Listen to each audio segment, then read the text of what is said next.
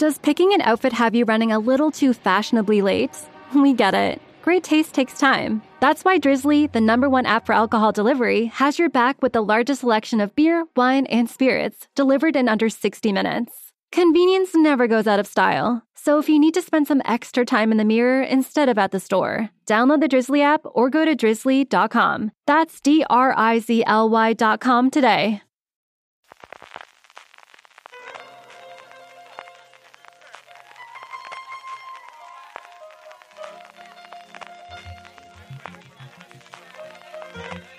Estás escuchando Fuera de Series con CJ Navas. Bienvenidos a Streaming, el programa diario de Fuera de Series en el que un servidor, CJ Navas, te trae las principales noticias, trailers, estrenos y muchas cosas más del mundo de las series de televisión. Edición del miércoles 24 de agosto. Vamos, que tenemos mucho contenido hoy. Comenzando con un poquito de follow-up y es que por fin tenemos números de verdad del estreno de La Casa del Dragón, los que ha ofrecido HBO, que como siempre se limitan solamente a los espectadores que lo han visto en directo en Estados Unidos. Casi 10 millones de espectadores, en concreto 9.986.000, vieron la serie en su estreno el pasado domingo en Estados Unidos. Aquí nos llegó el lunes, pero se está emitiendo el domingo por la noche en Estados Unidos, a través del HBO clásico, a través de cable y a través de HBO Max, con los pequeños problemitas que habréis podido leer, que realmente fueron mínimos y únicamente, por lo que parece, a aquella gente que está utilizando el Fire Stick. Para ponerlo en contexto, es aproximadamente la mitad de los que vieron el final de Juego de Tronos, que fueron 19,3 millones de espectadores, y mucho más, desde luego, que los que vieron en su momento Juego de Tronos el inicio. También está por encima de los números que hizo el final de la segunda temporada de Euforia, que por ahora era lo más visto en HBO y HBO Max en Estados Unidos durante esta temporada. HBO también ha confirmado que ha sido lo más visto no solo en Estados Unidos, sino también en Latinoamérica y en la zona de Europa, Medio Oeste y África, donde tiene su plataforma, aunque aquí, como suele ser habitual, no han dado números. Pasando de noticias y siguiendo con HBO Max, hoy han anunciado una nueva serie en España. Sabéis que están recortando, y ahora hablaremos de eso, producción en todos los sitios, que habían delimitado toda la producción prácticamente fuera de Estados Unidos, pero España era uno de los pocos sitios que por ahora se salvaba de la quema y no solamente se va a mantener pues la segunda temporada de 30 monedas, por ejemplo, sino que tenemos una nueva serie llamada Monos con Pistola. Monos con Pistola es una comedia de 7 capítulos de 30 minutos sobre el mundo del fútbol, en concreto sobre el mundo alrededor del fútbol, especialmente de los agentes, a partir de una idea de Carolina Bang y Alex de la Iglesia, que sigue la vida de Alberto o Beto, como le llama todo el mundo, Martín Ruiz, un exfutbolista y actual representante de jugadores, que acaba de establecerse por su cuenta montando su propia agencia de representación. Beto intenta mantener un equilibrio entre su delirante mundo profesional y su inestable vida personal con la ayuda de su novia Sonia, una chica que le conoce como nadie y le pone los pies en la tierra. Y como esto es una comedia, justo cuando las cosas empiezan a funcionar, llega el desastre. Su jugador más potente se va y su novia le deja.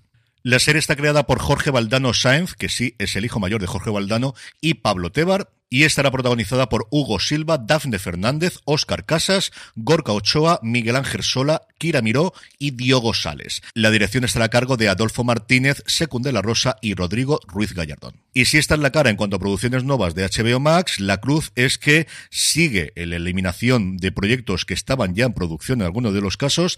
Hasta seis proyectos de animación de una tacada se ha cargado HBO Max incluido una serie que tenía muchísimas ganas de ver, Batman Cape Crusader, la nueva serie de animación alrededor de Batman, la nueva serie que contaba entre sus productores a JJ Abrams, a Matt Reeves, el director de The Batman, y a Bruce Timm, el responsable o uno de los principales responsables de la serie clásica animada tan querida por el público y por la crítica. Junto a esta, que como os digo es el nombre más importante, se ha encargado una cosa llamada Merry Little Batman, que era una comedia familiar, dos películas de los Looney Tunes, una película que esta me tocó la fibra de Gumball, y por último, una historia animada de Steve Urkel. Sí, sí, de Steve Urkel. ¿Quiere decir que nunca veremos la serie? Mm, no necesariamente. Es cierto que HBO Max no es Warner Brothers Animación, que es la productora que hay detrás de la serie. Es cierto que va a ser más complicado. Sí están diciendo, desde luego, que están intentando encontrar una casa. Y en fin, Sandman la estamos viendo en Netflix. Así que yo no descartaría, desde luego, la posibilidad de que la compra se produzca, aunque sería una cosa rara porque al final no vas a poder tener muchas más series de Batman,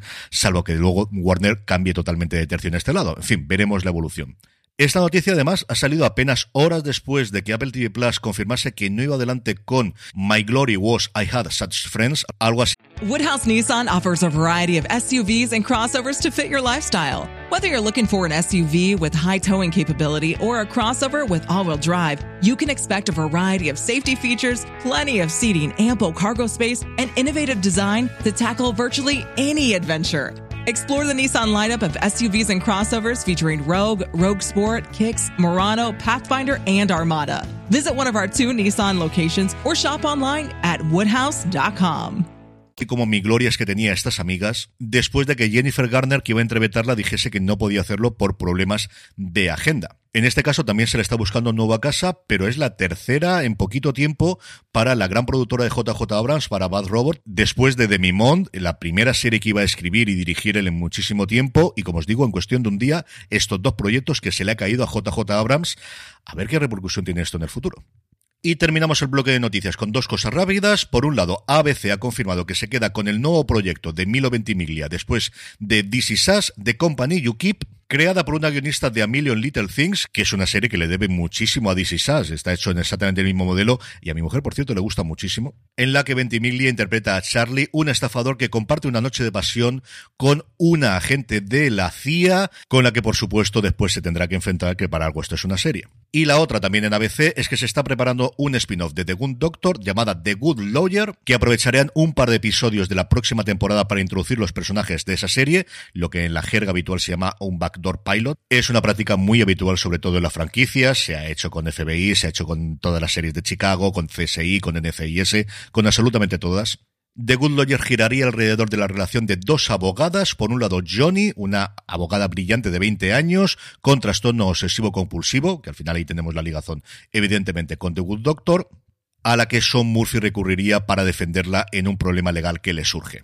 Janet, por su parte, sería una de las socias del bufete, que ha defendido en muchas ocasiones al Dr. Glassman, el personaje de Richard Schiff en The Good Doctor, y así tendríamos servida esta parte de mentor y distíbulo que tenemos en The Good Doctor, aunque con algún giro de tuerca.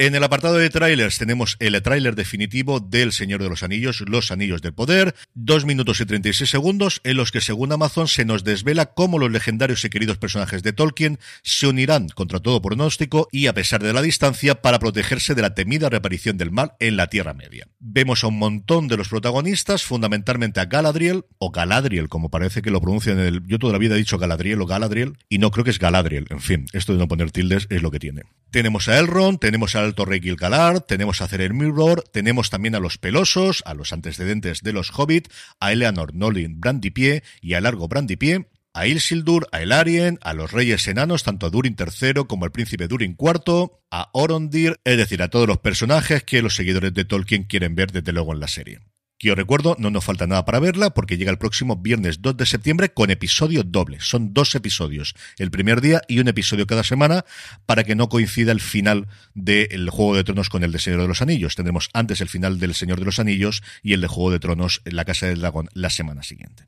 En cuanto a estrenos, no tenemos nada para hoy, así que podéis aprovechar para volver a ver La Casa del Dragón o mirar cualquiera de los análisis en texto, en audio, en vídeo que se están haciendo sobre la serie. Y terminamos con la buena noticia del día, y es que Apple TV Plus, para celebrar que termina, sí, que termina la serie de Jason Momoa, se estrena el próximo 26 de agosto, ha decidido poner a disposición de todo el mundo de forma gratuita la primera temporada. Estará por un tiempo limitado hasta el próximo 29 de agosto, pero si queréis verla y nunca la habéis visto, ahí la tenéis. Yo con el paso del tiempo, la verdad es que le cojo más cariño si entras dentro de la premisa. Es cierto que la parte complicada de esto es eh, pensar que existe esa civilización en la que todo el mundo es ciego.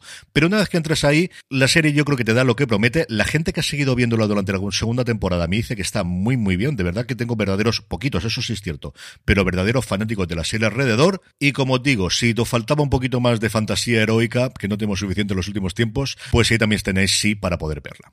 Con esto terminamos por hoy streaming. Gracias por escucharme. Volvemos mañana. Recordad, tened muchísimo cuidado y fuera.